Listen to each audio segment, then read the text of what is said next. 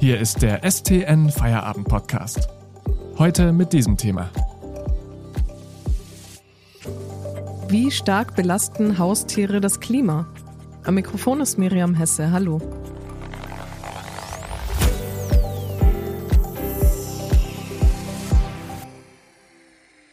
Ob das Futter mit Fleisch aus Massentierhaltung oder die Fäkalien, Haustiere beeinflussen die Ökobilanz ihrer Besitzer erheblich. Bei Menschen liegt die vegane Ernährung bereits stark im Trend, aber würde sich das überhaupt für Tiere eignen? Welche Tierarten belasten die Umwelt besonders und wie ließe sich diese Bilanz verbessern?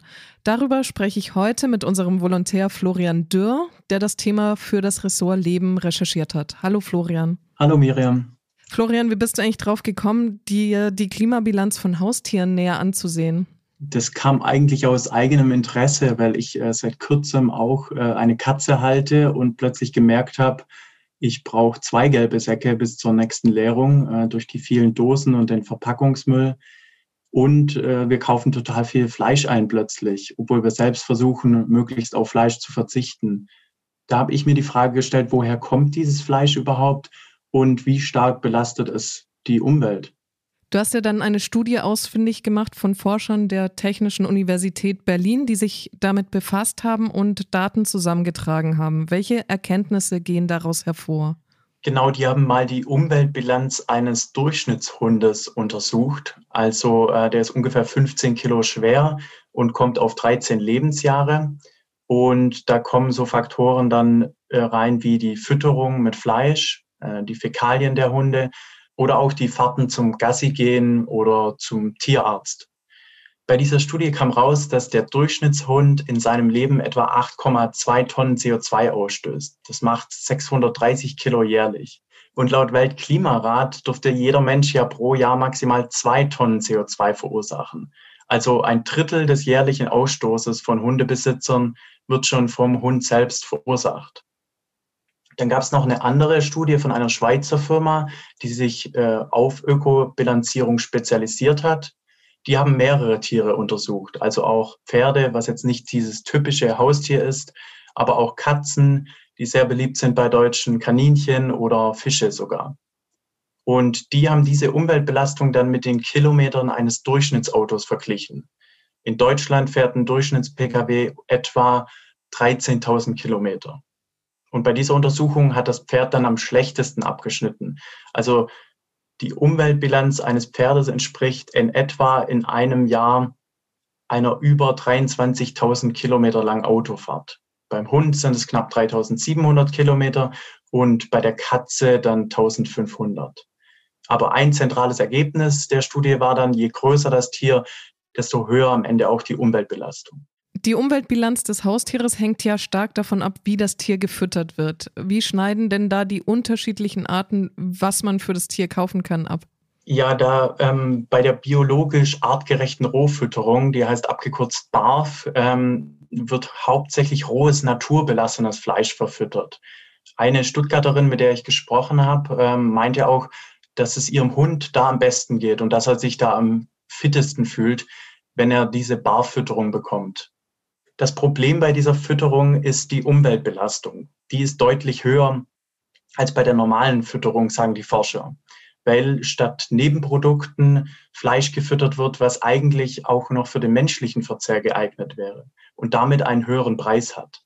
Also zur Erklärung, die Forscher haben immer mit dem Marktwert des Fleisch gerechnet. Also je höher der Wert, desto höher die Umweltbelastung auch. Also wenn man das Fleisch zum Beispiel auch in chemischen Produkten wie Lippenstift oder ähnliches verwerten hätte können. Und so fließt es eben in die Tiernahrung. Die meisten denken ja immer, es sind ausschließlich Schlachtabfälle, die sie da ihren Haustieren verfüttern. Aber diese würden dann auch wirklich nicht negativ in die Umweltbilanz fließen. Es ist sehr gut, wenn sie wiederverwertet werden. Aber in den meisten Fällen sind es eben nicht reine Schlachtabfälle. Die Umweltbelastung durch die Haustiere ist ja dann schon enorm. Was fordern denn die Forscher der TU Berlin? Ja, es kommt ja oft so rüber, dass sie irgendwie Haustiere verbieten wollen. Aber sie betonen da ganz klar, dass das auf keinen Fall die Absicht ist. Sie sagen nur, also Zitat jetzt, wenn ein junger Mensch zu einer Fridays for Future Demo rennt und ein Verbot von Kurzstreckenflügen fordert, aber einen 50 Kilo Hund dabei hat, ist das Doppelmoral. So sagt ein Forscher. Er meint, wenn wir wirklich klimaneutral werden wollen, müsste man sich eben auch die anderen Aspekte anschauen. Also neben den klassischen mit den Flügen, mit dem Fleisch für Menschen oder dem Auto, auch eben die Haustiere. Denn wie eben vorher angesprochen, jeder Mensch hat nur diese zwei Tonnen CO2 eigentlich zur Verfügung und ein Drittel äh, geht dann zum Beispiel auf den Hund bei Hundebesitzern. Also sie wollen mehr sensibilisieren. Zum Beispiel, dass in der Familie nicht dann jedes Kind sein eigenes Haustier bekommt, sondern es vielleicht einen Hund für die gesamte Familie gibt. Oder wenn man direkt neben der Tante wohnt, dass man sich den Hund mit der Tante, die nebendran wohnt, teilt. Okay, also nach äh, Carsharing dann Dogsharing quasi. so ähnlich, ja. Vielen Dank, Florian, bis hierhin. Welche Futteralternativen es gibt und warum die Ernährung von Haustieren ein durchaus emotionsgeladenes Thema ist, darüber sprechen wir gleich. Vorher machen wir kurz Werbung.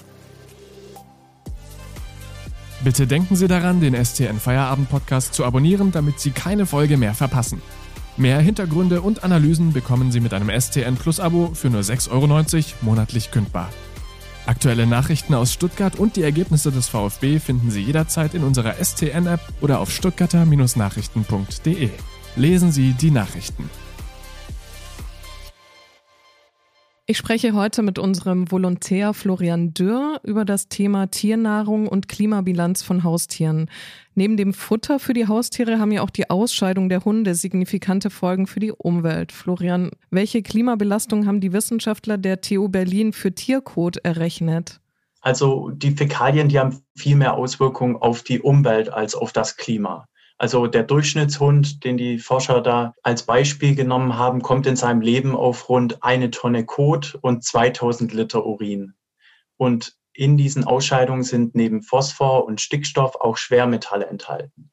Phosphor und Stickstoff haben zum Beispiel erheblichen Einfluss auf die unerwünschte Nährstoffzunahme in Gewässern, Schwermetalle auf die Bodenvergiftung.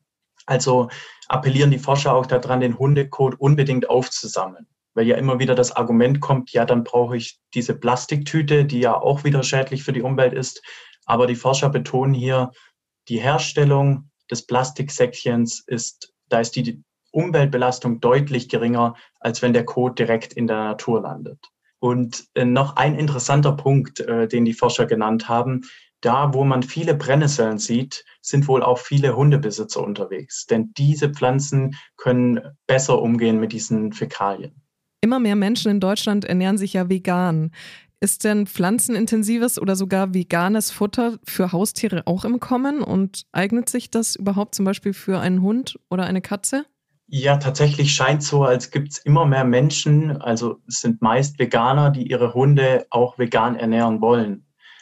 Das ist in der Regel auch möglich, sag, sagte uns ein Tierarzt, aber die meisten Leute machen es falsch und dann ist es am Ende schädlich für das Tier. Man müsste wirklich von einem Fachtierarzt eine richtige Rationsberechnung aufstellen lassen, damit der Hund auch alle nötigen Proteine und Nährstoffe bekommt. Also man könnte nicht einfach so ihm das Gemüse hinstellen. Und äh, den zweiten Punkt, den man beachten muss, ist die ethische Frage. Der Tierarzt hat es so verdeutlicht. Sie stellen dem Hund eine Schüssel mit Fleisch und eine mit Salat hin und Sie dürfen dreimal raten, was der Hund dann fressen wird. Bei Katzen geht es auf keinen Fall.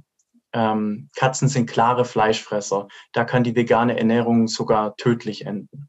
Du hast ja auch erlebt, wie emotionsgeladen das Thema, das du recherchiert hast, offenbar ist. Welche Reaktionen haben dich denn erreicht? Ja, da gab es nicht nur freundliche, aber das ist ja klar, dieses Thema ist dadurch emotionsgeladen, dass eben viele Leute einen Hund haben und für viele Leute der Hund wie eine Art Familienmitglied ist ähm, und zum Beispiel äh, depressiven Menschen ähm, helfen kann oder auch sonst im Alltag ähm, zur Bewegung animieren, wenn man mit dem Hund Gassi geht. Ähm, und dann muss man auch sagen, ist ja nicht alles schlecht oder dann sind die Hundebesitzer ja auch nicht irgendwie die größten äh, Umweltsünder, sondern äh, sie gehen wahrscheinlich dann auch weniger fliegen, weil das mit einem erhöhten Aufwand verbunden ist, mit einem Hund in ein Flugzeug zu steigen oder im Urlaub danach zu schauen, wo könnte der Hund in der Zeit des Urlaubs unterkommen. Also sie haben zwar eine erhöhte Umweltbelastung durch ihr Haustier, durch den Hund, sparen dann aber auf anderen Seiten viel mehr CO2 auch ein. Vielen Dank an unseren Volontär Florian Dürr für dieses Gespräch. Eine neue Folge hören Sie am Montag. Bis dahin.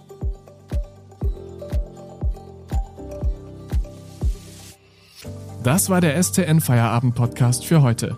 Mehr News gibt's im Netz unter stuttgarter-nachrichten.de.